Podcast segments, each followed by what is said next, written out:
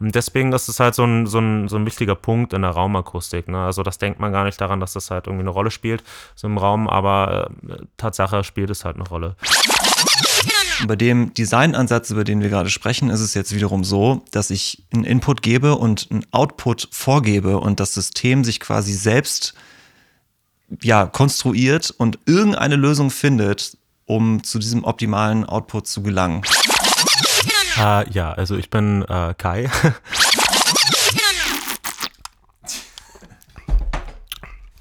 oh. So im Raum als erstes reingeht und erstmal in die Hände klatscht, um zu hören, wie klingt der Raum. Ne? Ähm, ich fühle mich ertappt. Ja, genau. Das finde ich gut. Das tun wir alle, glaube ich. ja, ja, das stimmt. Da gehe ich auch d'accord mit. Akustik ist super wichtig. Ist schon das Wichtigste, wenn man ehrlich ist. Ja, okay, gut.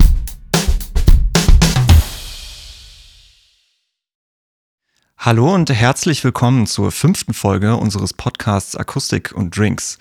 Der Podcast, bei dem wir über Themen aus der Welt der Akustik quatschen und dabei von unseren Gästen mit Getränken überrascht werden. Mein Name ist Luis Gergen und mir gegenüber sitzt Johannes Scheierle. Wir sind beide Akustiker und äh, arbeiten vorzugsweise in der Raumakustik und machen zusammen diesen Podcast. Hallo Johannes. Hey Luis, moin und herzlich willkommen auch von mir zur fünften Folge. Danke für das Intro, Luis. Und ich darf natürlich direkt mal wieder unseren Gast vorstellen, weil wir wie in jeder Folge nicht alleine sind. Unser Gast ist 1990 born and raised in Berlin-Lichtenberg, hat in Ilmenau Medientechnologie studiert und ist 2020 äh, zum Thema generative Raumakustik an die TU Berlin und hat eine Promotion gestartet bei Professor Weinziel. Wir haben uns an der TU Berlin kennengelernt, als du mein Tutor warst im Thema Raumakustik. Und damit herzlich willkommen, Kai Jurgeit. Vielen Dank. Ähm, uh. Hallo Jo, hallo Luis. Äh, danke für die Einladung. Genau, ähm, ja. Wie geht's dir? Bist du gut angekommen? Ähm, ja, ich bin gut angekommen. Ich wohne ja direkt nicht so weit weg, im Baumschulenweg. ähm, ja, mir geht's super gut. Schön, dass du hier bist. Wir freuen uns und äh, vielleicht gebe ich, geb ich dir einfach nochmal so direkt selber die Chance, um dich selber auch nochmal vorzustellen. Wer bist du? Wie bist du zu dem ganzen Thema Akustik gekommen? Ähm, was interessiert dich daran? Ähm, wer bist du? Äh, ja, also ich bin äh, Kai. ich ähm, habe mich schon immer, also ich war schon immer in einer musikalischen Familie unterwegs. Meine Mama, die ist Organistin, mein Papa, der ist Physiker, hat aber auch mit Musik am Hut und irgendwie ähm, hat das ein bisschen abgefärbt auf mich, so dass ich dann an, am Ende Medientechnologie studiert habe, also nicht, nichts rein musikalisches oder akustisches, sondern auch immer ein Interesse für ähm, visuelle Virtual Reality Themen und so weiter mhm. hatte. Genau, so bin ich zur Akustik gekommen. Im Endeffekt auch vor allen Dingen über Genau, mein Prof Karls Brandenburg damals und ähm, mein Tutoren ähm, zu der Zeit in Ilmenau. Genau. Der Brandenburg, der als Zeitinfo äh, MP3-Kodierung erfunden hat, wo wir auch schon in einer anderen Pod äh, Podcast-Folge mal darüber gesprochen haben. Mhm. Mhm.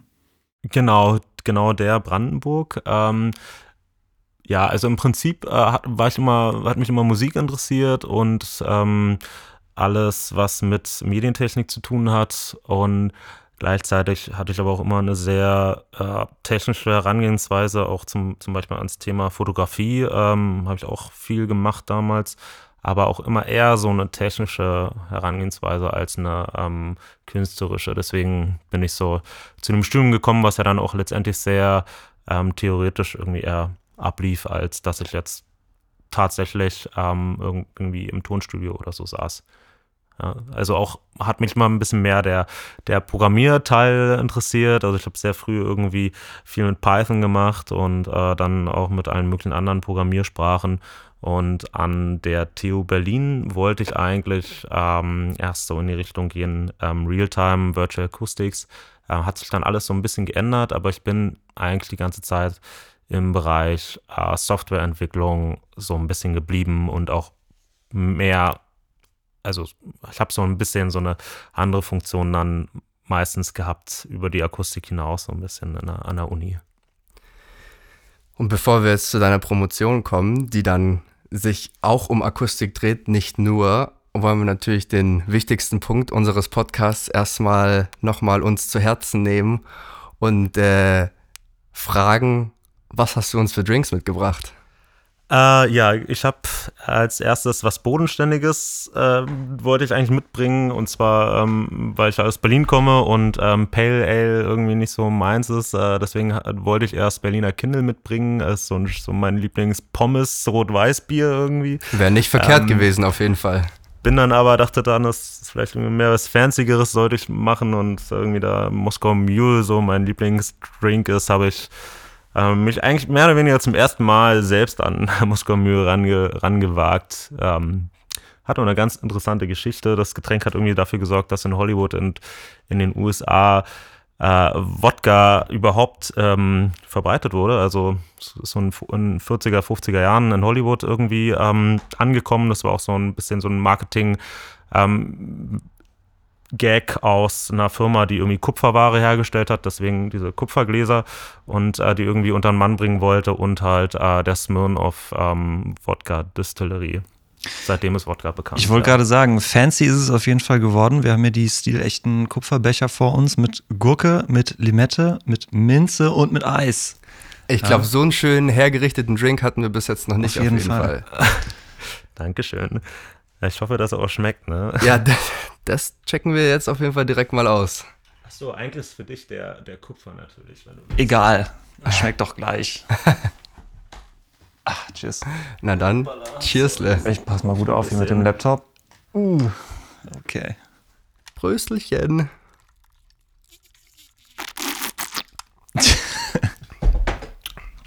oh. Geil, der ist dir gelungen.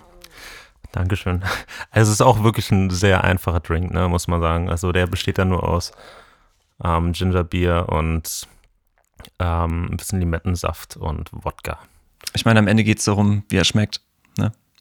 Ja, und wie betrunken er macht natürlich ja. auch. Ne? Ich ähm, trinke den auch sehr gerne, wenn man mal irgendwo äh, bei jemandem abhängt und irgendwie nicht nur Bier trinken will, dann ist das eine super schöne Lösung, sich einfach einen richtig leckeren Drink zu machen.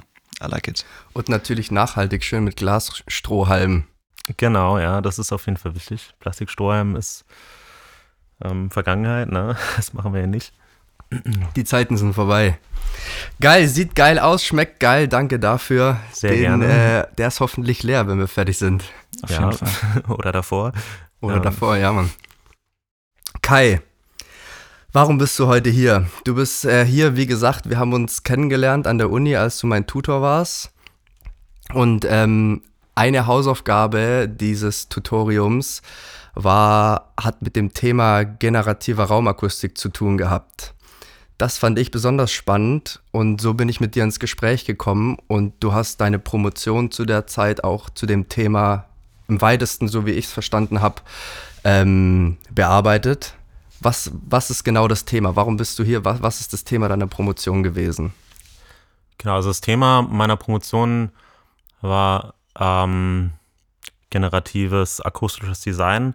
Und äh, der eine Teil ist halt die, das raumakustische Design, also dass man beispielsweise einen Raum, einen Klassenraum ähm, designen möchte und äh, da möglichst gute Sprachverständlichkeit ähm, erzielen will. Und ähm, dafür, und der andere Teil ist halt das generative Design, nämlich dass man Design nicht als klassische Aufgabe, Ingenieuraufgabe ähm, betrachtet oder Designeraufgabe, wo halt viele Erfahrungswerte eine Rolle spielen, sondern dass man einen Algorithmus beschreibt, ähm, der dann verschiedene Designs automatisch generiert. Hm. Also vielleicht treten wir noch mal einen Schritt zurück, oder? Also ja. es geht um nur um einmal ganz kurz zu unterstreichen, wie wichtig Raumakustik ist, das liegt uns natürlich sehr am Herzen als, als Raumakustiker. Äh, einmal zu sagen, dass Raumakustik eben nicht immer nur Philharmonie und Tonstudio ist, sondern es ist eben auch jeder andere Raum, der für Sprachkommunikation oder Musikwiedergabe genutzt werden soll. Das heißt, äh, beispielsweise ein Klassenzimmer, um jetzt mal bei dem Beispiel zu bleiben, ähm, benötigt irgendeine Art von akustischer Behandlung normalerweise. Sonst macht es keinen Spaß, da drin zu arbeiten und zu sprechen und sich zu unterhalten. Das liegt einfach daran, dass ein normaler Raum, in dem nicht viel drin ist, aus harten Wänden besteht. Und jeglicher Schall, der dort entsteht, wird tausendfach hin und her reflektiert. Das äußert sich dann als Nachhall, der stört und nervt und man fällt sich quasi selbst ins Wort. Ja, also ich rede und das, was ich vor einer Sekunde gesagt habe, ist immer noch zu hören und alles wird nur noch matschig und man versteht kein Wort. Es ist laut und es nervt. Und deswegen gibt es Raumakustik-Ingenieure, die sich hinsetzen und sich ein Konzept überlegen, ähm, wie man das verbessern kann. Zum Beispiel, sagen wir mal, im einfachsten Fall durch eine stark absorbierende Decke, die den Schall aufschluckt, bevor er dann äh, tausendfach hin und her reflektiert werden kann. Die klassische Bürodecke, die jeder kennt, die so rastermäßig ja, aussieht. Diese, diese, Gips, diese gelochten Gipskarton-Decken ja. aus, aus irgendeinem Gebäude hat man sicherlich schon mal gesehen. So, und wenn das richtig gemacht ist, dann, ja, dann kann man auch am anderen Ende des Raumes noch gut verstehen, was vorne gesagt wird und es ist nicht so laut. Also so viel zur Raumakustik. Ähm, jetzt gibt es unterschiedliche Arten und Weisen, dieses Problem zu lösen. Es gibt eben, wie gesagt, die Ingenieure, die ja normale Lösungen anwenden, aber es gibt auch andere Wege, sich da was Feines zu überlegen und dieses Problem zu lösen. Und einer dieser Wege, würde ich sagen, ist zum Beispiel der generative Ansatz. Vielleicht kannst du einmal erzählen, was damit gemeint ist. Also um da kurz nochmal ins Wort zu fallen, so der, der, der klassische Ansatz ist halt, man überlegt sich was und macht eine Simulation oder irgendeine Prognose, kann man auch auf verschiedene Arten und Weisen quasi, kann man sowas prognostizieren und man kriegt dann halt mit einer Idee, die man im Kopf hatte, halt ein Ergebnis. Und entweder das Ergebnis ist gut oder schlecht und anhand dessen überlegt man sich vielleicht nochmal ein zweites Ergebnis, ein drittes oder auch ein viertes. So äh, würde ich jetzt mal behaupten in der Größenordnung. Und das ist halt so der klassische Ansatz. Und ich glaube, dieser neue Ansatz, den du jetzt, Kai, hier reinbringst, ist dieser generative Ansatz, richtig? Wie, wie würdest du diesen Ansatz beschreiben? Genau, also das hast du erstmal, habt ihr richtig gesagt, ähm, es gibt ähm, klassische Probierverfahren, wo man äh, dann auch entweder Modelle nimmt und die mit höherfrequentem Schall zum Beispiel anregt ähm, oder man simuliert Modelle und probiert dadurch, aber beim generativen Ansatz, ähm, also im Unterschied zum klassischen Ansatz, ähm, ist es nicht so, dass äh, die, das ganze Design mehr oder weniger auf den Erfahrungswerten ähm, des Designers beruht, sondern also die spielen natürlich auch eine Rolle, aber dass der Designer ähm, nicht ein konkretes Modell vorschlägt, sondern halt einen, ähm, einen Algorithmus konstruiert, der dann ähm, äh, der dann viele Modelle automatisiert generiert. Also beispielsweise, wenn man einen Raum hat, wie einen Klassenraum, also das war auch so das, das Beispiel, an dem wir konkret gearbeitet haben, und äh, das hat bestimmte typische Größen, also das, das bewegt sich in einem bestimmten Raumvolumen und hat eine bestimmte Länge, Breite. Höhe in einem bestimmten Grenzen, zum Beispiel zwischen eine Höhe zwischen drei und fünf Metern, Länge, Breite zwischen sieben und neun Metern beispielsweise, dann kann man das beschreiben, algorithmisch, als Quader ähm, mit halt Längen, Breiten, Höhen in diesem Bereich, in diesen Constraints. Ähm, und der Algorithmus, der variiert nun die möglichen Modelle und ähm, liefert halt eine ganze Vielzahl von Modellen. Also das Beispiel, was ich gerade gewählt habe, ist natürlich sehr einfach. Es kann natürlich viel komplexer werden. Ähm, das hat dann zum Ziel, dass man in diesen Modellen die jeweilige Simulation durchlaufen lässt, in unserem Fall eine raumakustische Simulation und ähm, bestimmte Zielvorgaben erreichen kann und aus diesen Modellen ähm, das beste Ergebnis quasi auswählen kann. Ein Vorteil von dieser Designmethode ist halt, dass man sich komplett ähm, abwendet von den von Sachen, die rein auf Erfahrungswerten beruhen ähm, und dass man vor allen Dingen auch ganz neue Formen und äh, Lösungen kreieren kann, die gar nicht, also die in einem klassischen Verfahren, ähm, an die man gar nicht denkt eigentlich, auf die man gar nicht als äh, Ingenieur no, klassischerweise kommt. Also beispielsweise Gebäude, die komplett organisch aussehen, ähm, die gar nicht so klassisch aussehen wie ein Quader oder so, sondern die halt äh, irgendwie wie so organische Gebilde aussehen, aber halt ähm, in Bezug auf bestimmte Zielvorgaben halt einfach die besseren Lösungen sind und vielleicht auch die kostengünstigeren Lösungen. Ja, auf die würde man halt als normaler, normal geschulter Mensch halt so gar nicht kommen teilweise. Ja. Es kann also unter Umständen eine Lösung rauskommen, die unfassbar kompliziert ist, die die Vorstellungskraft von einem Ingenieur eigentlich übersteigen würde und komisch aussieht, aber eben den, den Optimalfall äh, unter Berücksichtigung anderer Dinge wie zum Beispiel Budget äh, und Materialverbrauch in solchen Dingen äh, ausspuckt. Genau, also das ist nicht nur bei, bei Räumen so, generatives Design ähm, kommt halt gerade in der Akustik an, beziehungsweise es ist noch Gegenstand der Forschung, es ist ganz neu. Ich denke, in anderen Bereichen gibt es da vielleicht schon, also es ist vielleicht schon ein bisschen gängiger. Ähm, zum Beispiel, du hattest ja vorhin ein Beispiel gebracht mit, mit einem Fahrradrahmen. Ähm, der hat ja auch eine ganz klassische Form, die man so im Kopf hat. Da gibt es dann vielleicht irgendwie den, das Sportrad und dann irgendwie den, ähm, das, das Holländerrad und so. Ähm, aber äh, aus diesen generativen Algorithmen kommen dann Formen raus, an die man halt eben klassischerweise gar nicht denkt und die total abgefahren aussehen und die dann Tatsache halt vielleicht im Fall des Fahrrads möglicherweise irgendwie leichter, verwindungssteifer, ähm, materialsparsamer, wie auch immer ähm, sind und an die man gar nicht gedacht hat vorher. Genau. Also ist dieses generative Design, also habe ich das richtig verstanden, dass, dass man das vielleicht auch so was wie Reversed Engineering bezeichnen könnte, dass man quasi ein, eher so am Anfang an die Zielparameter denkt, was wünsche ich mir von diesem Raum, wenn man jetzt wieder zurück zur Raumakustik kommt und dann diesen Algorithmus quasi gewisse Parameter verändern lässt, wo man sagt, zum Beispiel äh, äh die Kubatur bzw. die Größe des Raumes oder vielleicht auch ähm, den Absorptionsgrad von einer bestimmten Wand oder verschiedene Parameter sich verändern lässt, um dann quasi auf dieses Ergebnis, das man ihm vorgibt, ähm, quasi diesen Algorithmus selber, die, die Eingangsdaten quasi berechnen lässt. Ähm, ja, es klingt ein bisschen wie Reversed Engineering. Es hat vielleicht auch so einen, so einen leichten Anteil davon, aber ich würde jetzt, also ich habe jetzt auch keine Begriffsdefinition von Reversed Engineering, aber ich würde Reversed Engineering schon eher so verstehen, dass du halt ähm, nicht nur bestimmte konkrete Ziele hast, aus denen du das ableitest, sondern halt schon ein fertiges äh, Produkt, ähm, was halt diese Ziele halt irgendwie trifft und du dann daraus versuchst halt auf die ursprünglichen Parameter zurückzuschießen. Das ist ja da nicht ganz der Fall. Du hast halt ähm, bestimmte Zielvorgaben. Also in einem, in einem Konzertsaal wäre das eben ähm, eine möglichst gute Akustik für äh, zum Beispiel symphonische Konzerte. Das kann man, kann man raumakustisch messen.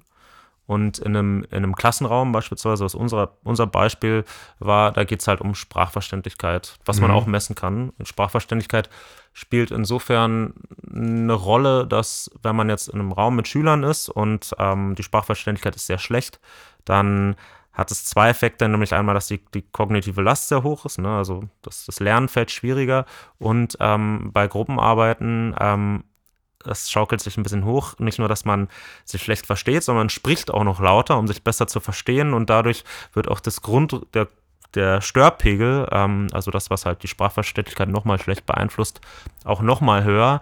Und deswegen ist es halt so ein, so ein, so ein wichtiger Punkt in der Raumakustik. Ne? Also das denkt man gar nicht daran, dass das halt irgendwie eine Rolle spielt, so im Raum, aber äh, Tatsache spielt es halt eine Rolle. Und diese Zielvorgabe hat man oder da will man möglichst gut sein und dass der und dann sagt man halt, okay, wir wollen einen Raum, der kann natürlich nicht beliebig groß oder beliebige ähm, Formen haben, der muss ja auch irgendwie als Klassenraum sonst tauglich sein.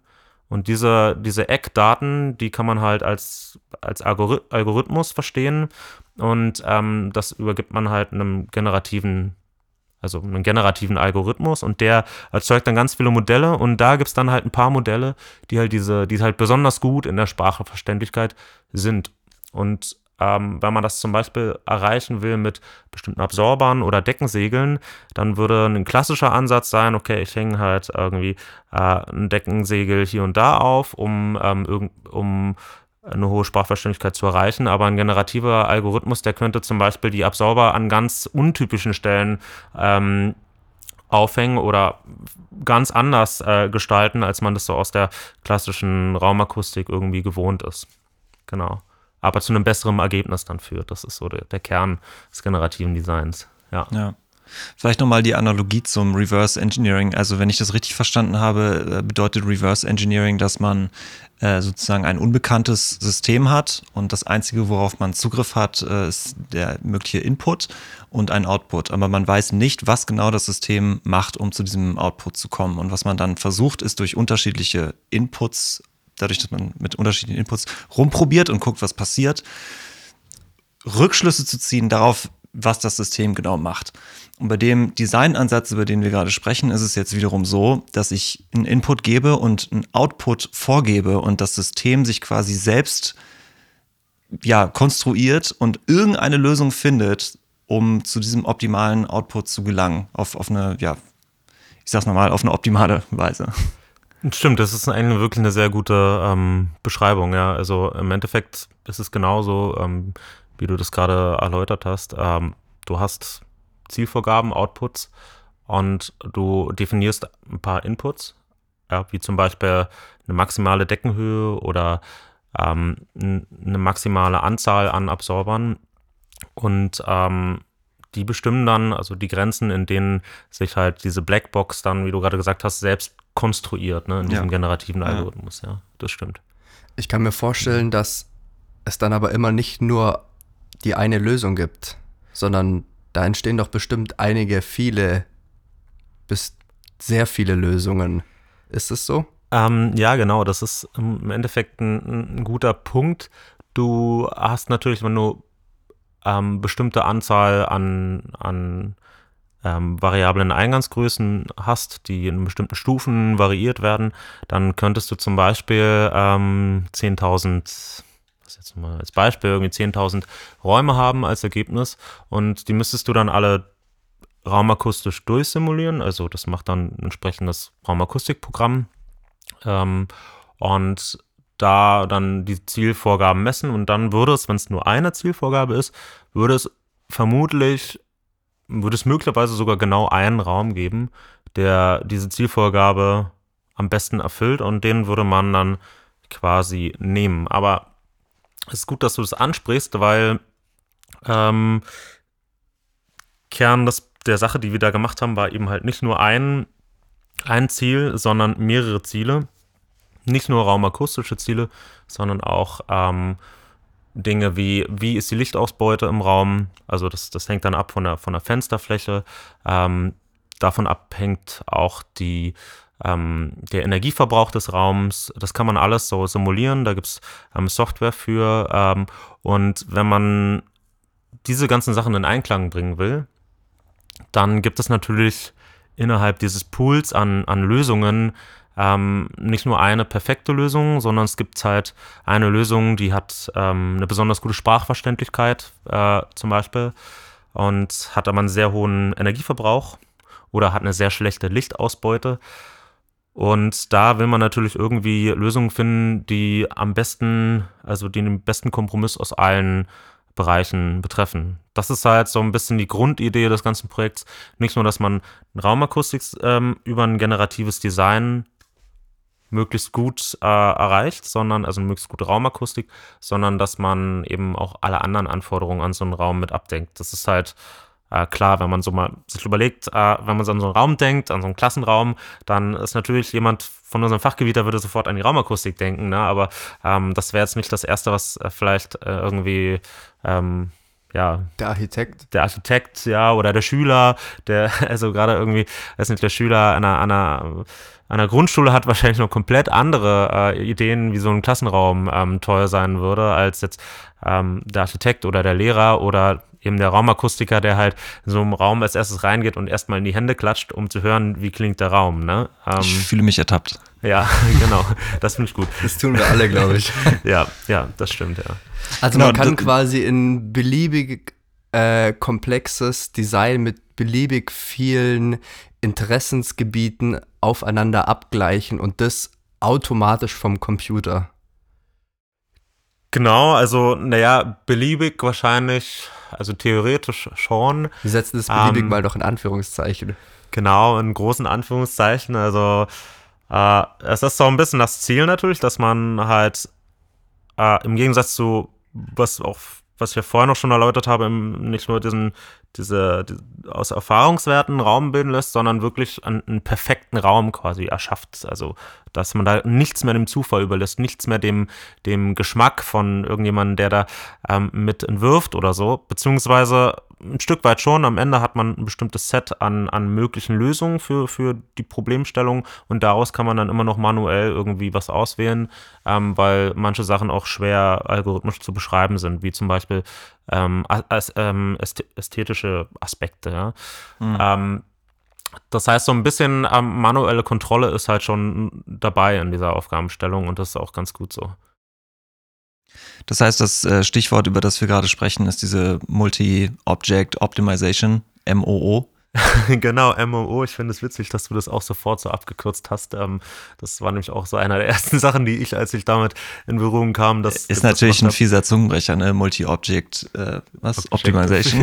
ja, ja, das, das auf jeden Fall, ja. Also ähm, also es geht halt, wie gesagt, darum, dass man ähm, nicht nur sagt, ich möchte jetzt irgendwie das, das, das günstigste haben, beispielsweise, oder ich möchte das äh, raumakustisch tollste haben, sondern ich möchte einen Raum haben, der eben allen, also der verschiedenen Zielen gerecht wird. Ne? Das ist halt dieses MOO, diese MOO-Idee. Ja.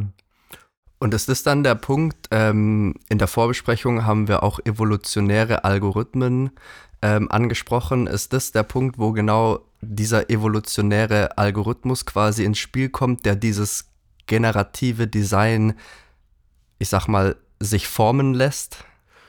Ähm, ja, also äh, der, der evolutionäre Algorithmus, der existiert auf jeden Fall auch außerhalb ähm, von, vom generativen Design. Ähm, aber es ist halt ein, ein Optimierer. Ne? Also du könntest ähm, wie gesagt, eine Möglichkeit wäre, wenn man jetzt 10.000 Modelle hat, ähm, alle, also 10.000 Möglichkeiten hat, also man hat halt ein paar Parameter und wenn man die in gewissen Stuf, Abstufungen halt hat, dann hat man eben eine Gesamtsumme an, an, an Möglichkeiten. Und wenn das jetzt zum Beispiel 10.000 sind und ähm, man will das alles durchsimulieren, um dann die Zielwerte überhaupt erstmal zu bekommen, also beispielsweise man hat einen Raum, der ist drei Meter hoch, ähm, sechs Meter breit und acht Meter lang. Und da sitzen 30 Schüler drin.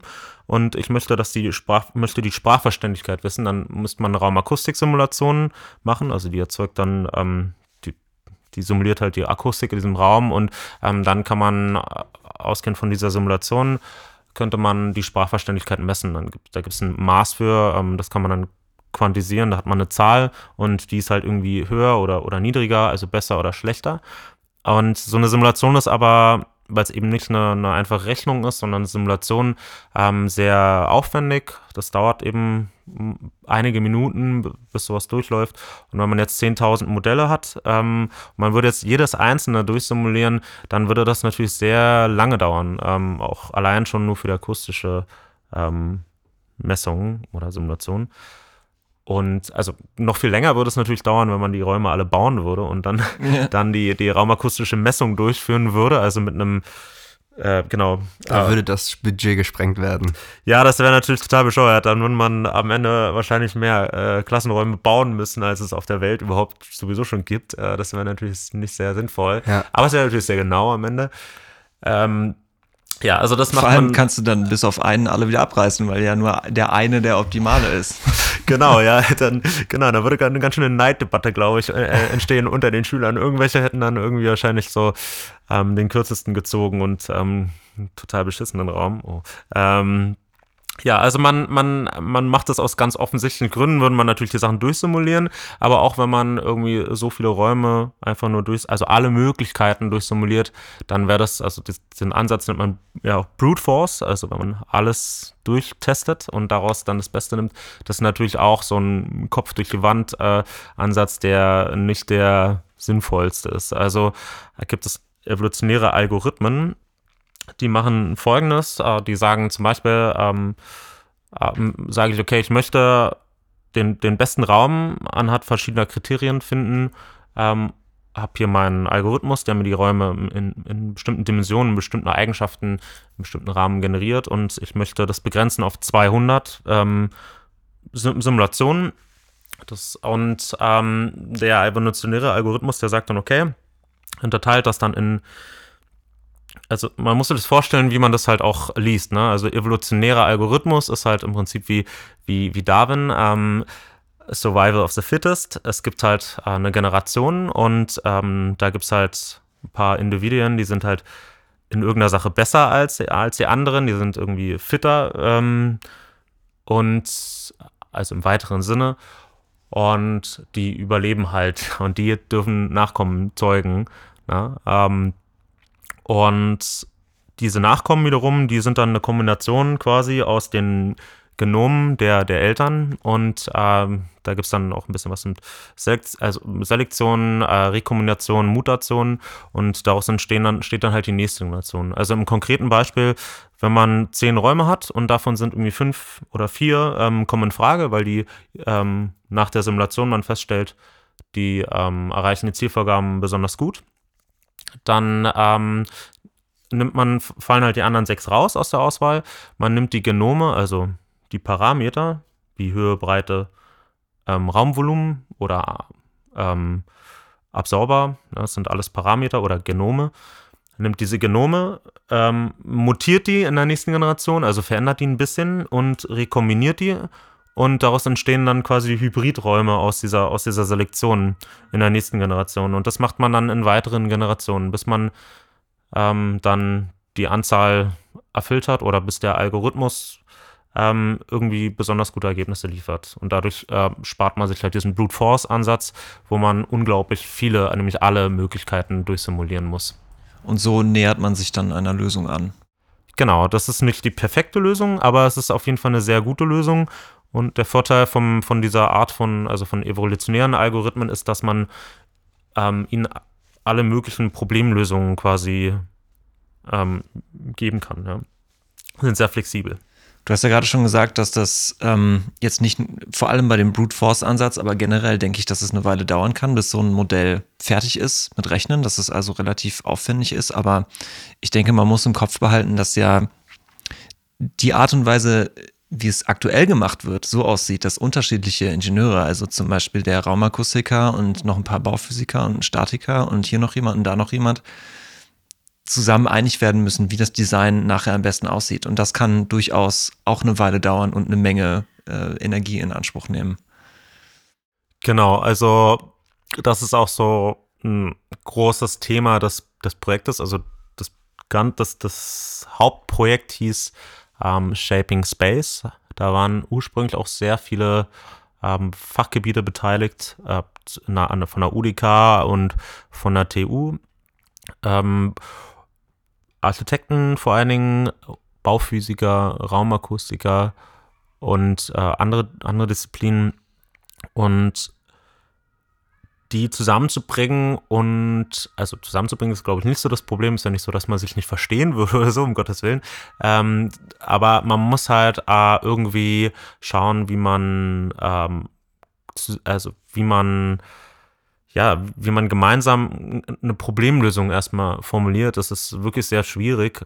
Ähm, auch sich auf bestimmte Tools zu einigen. Beispielsweise ähm, in der Raumakustik, äh, da gibt es Odeon oder, oder Raven, ähm, in, der, in der Bauphysik oder ähm, in, in der Architektur gibt es äh, Programme wie äh, Revit oder Rhino. Also es gibt ein ganz anderes Toolset und äh, Tools, die teilweise nie miteinander ähm, kommunizieren muss, muss, muss man, also es war ein großer, also es war eigentlich ein Großteil meiner Aufgabe, halt diese ganzen äh, Tools zusammenzubringen äh, in ein Tool. Ja, also es war einmal eine, eine technische Herausforderung. Ähm, wir hatten uns dann entschieden, auf, ähm, eine Software zu nutzen, die heißt äh, Rhino 3D. Das kennt man insbesondere als Produktdesigner oder Architekt. Und ähm, da äh, arbeitet man, also es ist eine CAD-Software, wo man ein 3D-Modell ähm, hat und wo man bestimmte Simulationen umsetzen kann, weil es gibt Plugins für dieses Programm. CAD war äh, Computer Assistant. Computer Added Design. Okay, okay. Ja. Also jegliches Design, was man am Computer macht, einfach nicht am Reißbrett, sondern 3D-Programm, genau. würde ich es einfach ja. beschreiben. Ja. Also da kennt man so AutoCAD ist vielleicht so was, was man vielleicht noch im, mhm. vielleicht noch re relativ viele kennen.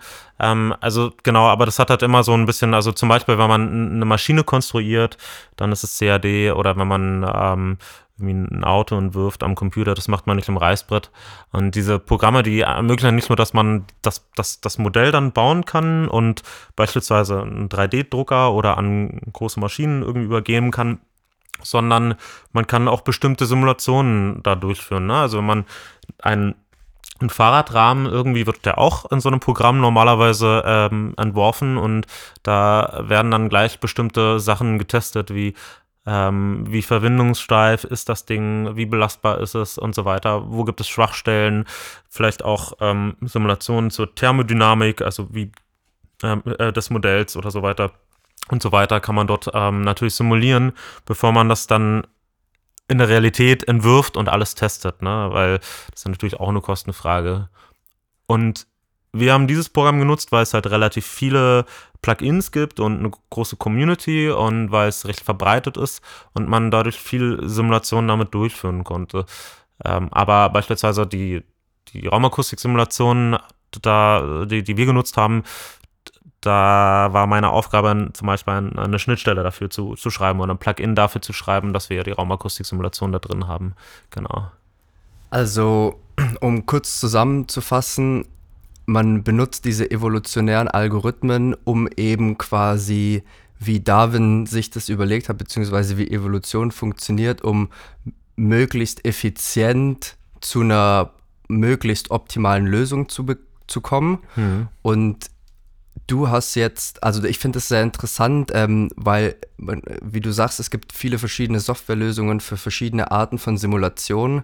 Und du hast jetzt äh, in deiner Forschung, um das irgendwie zusammenzubringen, mit Rhino 3D gearbeitet, wo ähm, Rhino quasi das 3D-Modell geliefert hat, beziehungsweise da das 3D-Modell äh, äh, entworfen wurde und alle anderen Simulationen, die dazu nötig waren, die quasi die Parameter für die Raumakustik oder auch für andere ähm, ähm, Gewerke quasi geliefert haben, die wurden dann durch Plugins quasi auch in Rhino simuliert und das läuft quasi über die Schnittstelle, über die grafische Schnittstelle Grasshopper, die quasi kommuniziert zwischen diesem Rhino und der Simulationssoftware für einen gewissen Parameter, ähm, was dann über ein Plugin quasi gerechnet wurde.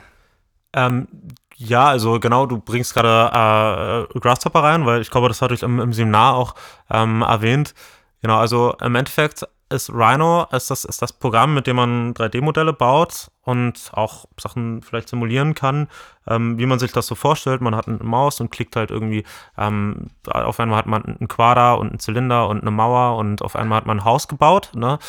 Und bei ähm, ein Grasshopper ist quasi eine, das nennt sich Visual Scripting ähm, Sprache. Das heißt, äh, das ist so ein, das erweitert das Programm um eine Möglichkeit, ähm, dass man mit so bestimmten, mit so, wie so Bausteinen auf einem, auf einer, auf einer auf einer Fläche ähm, zusammensetzt und dann dadurch Geometrien baut. Zum Beispiel könnte ein Baustein sein Quader und der hat dann als Input ähm, Höhe, Länge, Breite und äh, ein weiterer Baustein, der definiert dann irgendwie Fenster mit Position und Höhe ähm, und Breite und so weiter.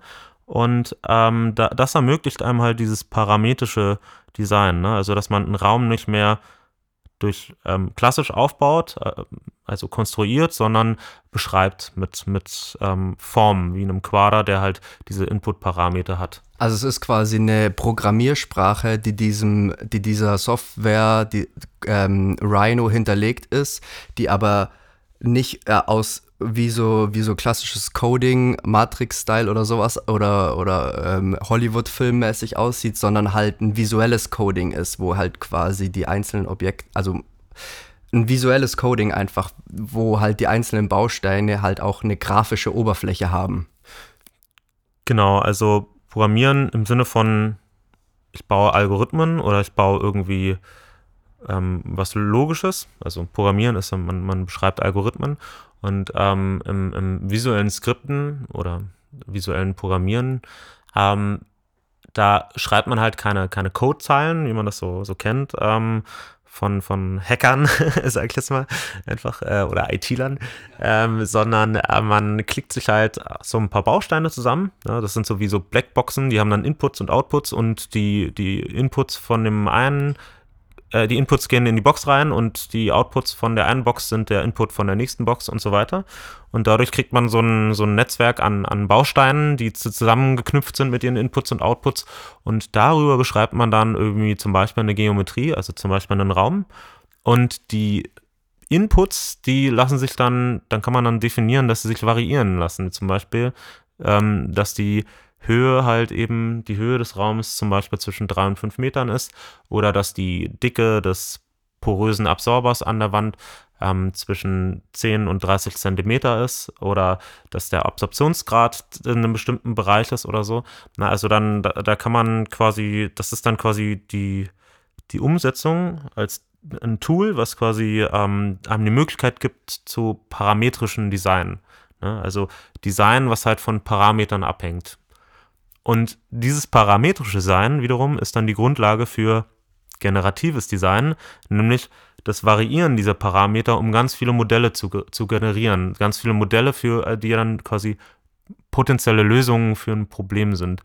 Und der evolutionäre Algorithmus, ähm, der sorgt dann dafür, dass diese ganzen Modelle nicht alle in einem Brute Force Verfahren erzeugt werden und alle mö möglichen Lösungen ähm, konstruiert werden. Das wenn man jetzt irgendwie fünf, fünf Parameter oder in dem Fall würde man von Genomen sprechen, ähm, dann jeweils äh, 100 Möglichkeiten haben, dann wären das schon 100 hoch 5 Möglichkeiten, ich weiß gar nicht, was ist. Äh, müssen wir auch nicht ausrechnen. Müssen wir auch nicht ausrechnen, aber es ist wirklich sehr viel, viel ne? Viel. Und der evolutionäre Rhythmus, äh, Algorithmus, der variiert diese Parameter halt ähm, in beispielsweise, man sagt 200 Modelle und wir haben 10 Generationen und jede Generation hat 20 Modelle und aus diesen 20 Modellen wählt man beispielsweise vier aus. Das ist dann evolutionär die Selektion, ne? wie bei der Selektion in der Natur, nur halt eben nicht in der Natur und ein bisschen genau, anders. Genau, genau. Und die werden dann ähm, mutiert, also diese, die Genome, die Input-Parameter werden dann mutiert aus diese, dieser Selektion und aus denen werden dann so Hybride, also Kindelemente quasi gebaut für die nächste Generation und so weiter, bis dann immer bessere äh, Modelle erzeugt werden und das halt eben deutlich schneller, als wenn man jetzt irgendwie halt alle Möglichkeiten in Betracht zieht. Das ist ja schon, äh, also erstens ein bisschen komplexer Zusammenhang, aber es ist einfach ultra interessant und ultra mächtig. So, als ich das erste Mal davon gehört habe, habe ich halt gedacht, so, das ist eigentlich genau das, wo, wo, wo Ingenieure hinarbeiten sollten, weil das einfach so extrem viel mehr Möglichkeiten bietet, beziehungsweise so extrem die Arbeit vereinfacht, gute Ergebnisse zu finden, frei von, ähm, was habe ich bisher gelernt. Ähm, und deswegen hat mich das so krass beeindruckt. Und eine schnelle Frage am Rand vielleicht, weil ich mich gefragt habe, bevor ich das von dir gelernt habe, mit was für einer Softwarelösung macht man das denn jetzt? Die, genau diese Kombination, von der wir gesprochen haben, mit Rhino und Grasshopper und zusätzlichen Plugins, ist das tatsächlich die einzige Möglichkeit, im Moment so sowas unter ein unter Dach und Fach zu kriegen? Oder gibt es da schon, ich sag mal, Endlösungen, Consumer-Lösungen, die, die das irgendwie so zusammenbringen, weil soweit ich das bisher überblicke, ist genau die Kombination, von der wir gesprochen haben, eigentlich die einzige, wo man das irgendwie gerade so realisieren kann. Es gibt in dem Sinne keine Consumer-Lösung, zumindest nicht in dem Bereich, also in diesen Disziplinen. Es gibt keine Software, in der man überhaupt ähm, für, ein, für einen Consumer, für einen Anwender generative, ein generatives akustisches Design ähm, einfach umsetzen kann. Es gibt erst recht natürlich keine Software, in der man äh, ein generatives akustisches Design noch mit anderen Disziplinen zusammenbringen kann. Mhm. Ähm, wir haben in diesem Projekt, also Shaping Space heißt das große Projekt und das unterteilt sich in drei Unterprojekte und Toolspace, ähm, haben wir halt ähm, versucht, ein, ein, Tool zu schaffen, was natürlich für einen Anwender ist. Deswegen äh, Rhino und äh, Grasshopper gewählt, weil visuelle Scripting-Sprache ist ähm, einfacher zu lernen oder zugänglicher als Coding. Aber ähm, dort in, innerhalb dieser visuellen Scripting-Sprache gibt es halt verschiedene Plugins. Ne? Also einmal den evolutionären Algorithmus als Optimierer. Das Plugin heißt Wallacey Ähm, das kann man verbinden mit verschiedenen äh, anderen Plugins. Dann gibt es äh, Plugins, die heißen äh, Honeybee Ladybug, die simulieren halt ähm, Licht und Energie und äh, andere, andere Zielvorgaben. Und äh, wir haben eine Schnittstelle zu Raven implementiert als Plugin. Und das haben wir zusammengebracht und am Ende ähm, läuft das als Anwendung. Also man kann ähm, über visuellen Skripten kann man dann sich das zusammenbauen. Also es ist schon anwendungsorientiert, aber es ist natürlich keine Anwendungssoftware in dem Sinne, dass das jeder sich irgendwie installieren kann, sondern das läuft halt in unserem Forschungsprojekt und wir sind gerade mal an, an Stellen, wo wir halt so Machbarkeitsprüfungen ähm, halt hinkriegen. Ja. Ähm, der andere, also es ist noch keine Anwendungssoftware, aber in, in der Forschungsgruppe ist das halt irgendwie die, die Problemstellung, das anwendbar zu machen, weil innerhalb der Gruppe sitzen auch ähm, Architekten und Akustiker und Bauphysiker zusammen. Ja? Die können, also nicht alle von denen sind Programmierer. ähm, der andere Punkt ist natürlich, also wäre es natürlich schön, wenn man, wie du gesagt hast, was du vorher gesagt hast, wäre wär, wär echt toll, wenn das eine komplett andere Art zu arbeiten bei Ingenieuren auslöst. Ähm, wenn man wirklich sich davon weg, wegbewegt, was an eigenen Erfahrungswerten nur reinkommt und dadurch halt einfach zu besseren, sag ich mal, weniger subjektiven Obi äh, Ergebnissen kommt. Wenn man sich das mal vorstellt, dass man sowas konsequent umsetzen könnte und praktikabel wäre, dann könnte man halt, gerade bei einem Klassenraum beispielsweise, davon gibt es ja Millionen auf der Welt, würde, wenn man die alle so konstruieren würden, dass die halt bestimmten Zielvorgaben perfekt gerecht würden. Dann hätten halt alle, wenn man günst, wahrscheinlich günstigere Klassenräume äh, bauen, in denen die ähm, Schüler zufriedener sind und so weiter und so fort. Also da würde man einfach zu besseren Ergebnissen führen ähm, und das, das lässt sich auf viele andere Disziplinen übertragen.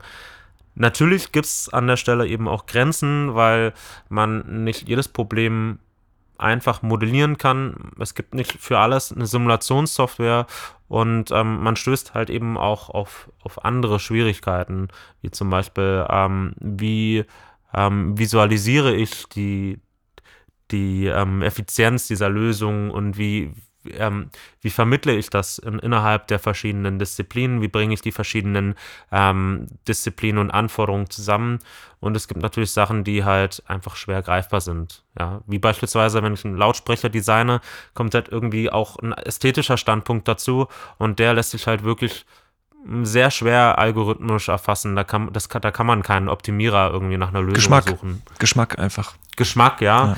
Vielleicht äh, lässt sich das auch irgendwann, ähm, also da gibt es sicherlich auch Untersuchungen, mit denen man das vielleicht irgendwie auch irgendwie als Zahl irgendwie formulieren kann und so weiter. Also in manchen Bereichen ist das vielleicht auch teilweise möglich, ähm, aber ähm, nicht überall halt. Ne? Also sich nicht überall anwenden. Aber für mich, also du hast jetzt in Anführungszeichen Nachteile beschrieben, aber ich würde die eigentlich gar nicht unbedingt als Nachteile beschreiben, weil genau die Nachteile hat man ja bei dem bekannt, bei der bekannten Art zu arbeiten, wie Ingenieure arbeiten, ja auch noch. Das heißt, du hast gewisse Probleme ausgemerzt und gewisse Probleme nicht, aber die Probleme, die du nicht ausgemerzt hast, beziehungsweise die das generative Design äh, auch noch aufweist, die existieren ja in dem herkömmlichen Design auch. Und von dem her würde ich das gar nicht unbedingt als Nachteil beschreiben, sondern halt einfach ein Problem, das nicht gelöst ist durch diese Art ähm, der Problembeschreibung und ähm, ähm, Solution quasi. Genau, das ist äh, eine, also so kann man das natürlich auch sehen und das ist natürlich auch richtig. Also man kann bestimmte Probleme einfach noch nicht beschreiben und äh, es wird sicherlich wachsen, dieses Feld, und äh, es ist ein interdisziplinäres Feld. Es wird eine große Rolle spielen. Es spielt auch teilweise schon in anderen Bereichen eine Rolle. Also wir sind jetzt nicht in der Akustik diejenigen, die als erstes die Initiative überhaupt ergreifen. Ähm, es wird sicherlich wichtiger werden, aber es wird auch äh, immer ein Trade-off geben. Also es gibt sicherlich auch eine, einige Aspekte, in denen es ähm, in naher Zukunft und bestimmt auch einige Bereiche, in denen es auch nie zu einer, zu einer eine sinnvolle Methode sein wird. Aber garantiert ähm, wird es immer eine immer größere Rolle spielen in Zukunft. Dass die Sachen halt nicht händisch entworfen werden.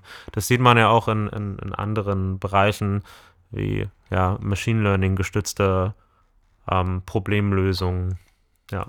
Ja, interessant. Das, wenn wir jetzt auch so über die Zukunft quasi die ganze Zeit schon reden, bleibt mir zum Ende eigentlich nur noch die eine Frage, wie geht's weiter? Wie geht's weiter mit deiner Promotion? Wie geht's weiter mit der Forschung? Ähm, was sind die nächsten Steps? Was können wir erwarten? Ähm, ja, also ich bin ja bisschen raus, sage ich mal, aus der Promotion. Ich habe ja meine Promotion abgebrochen. Also äh, mit der, mit der geht's, äh, geht's erstmal nicht weiter. Das, ähm, ich weiß auch nicht, ob ich das irgendwann noch mache. Also ich habe gerade das Thema selbst wird äh, hoffentlich, also wird garantiert noch ähm, weiterentwickelt. Es ist, äh, denke ich, man, man sollte die Herausforderungen vielleicht ein bisschen kennen. Da konnte ich ja ein bisschen reinfühlen. Ich denke, große Raus äh, Herausforderung ist, ähm, wie ähm, bringt man so unterschiedliche Bereiche zusammen, ne? weil jeder ähm, andere Art und Weise der Problembeschreibung hat, je nachdem aus welchem welcher Fachrichtung er kommt.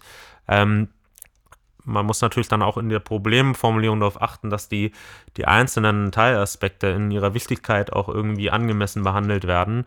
Ähm, nicht, dass man als Akustiker halt sagt, okay, die Akustik ist halt das Allerwichtigste an so einem Raum.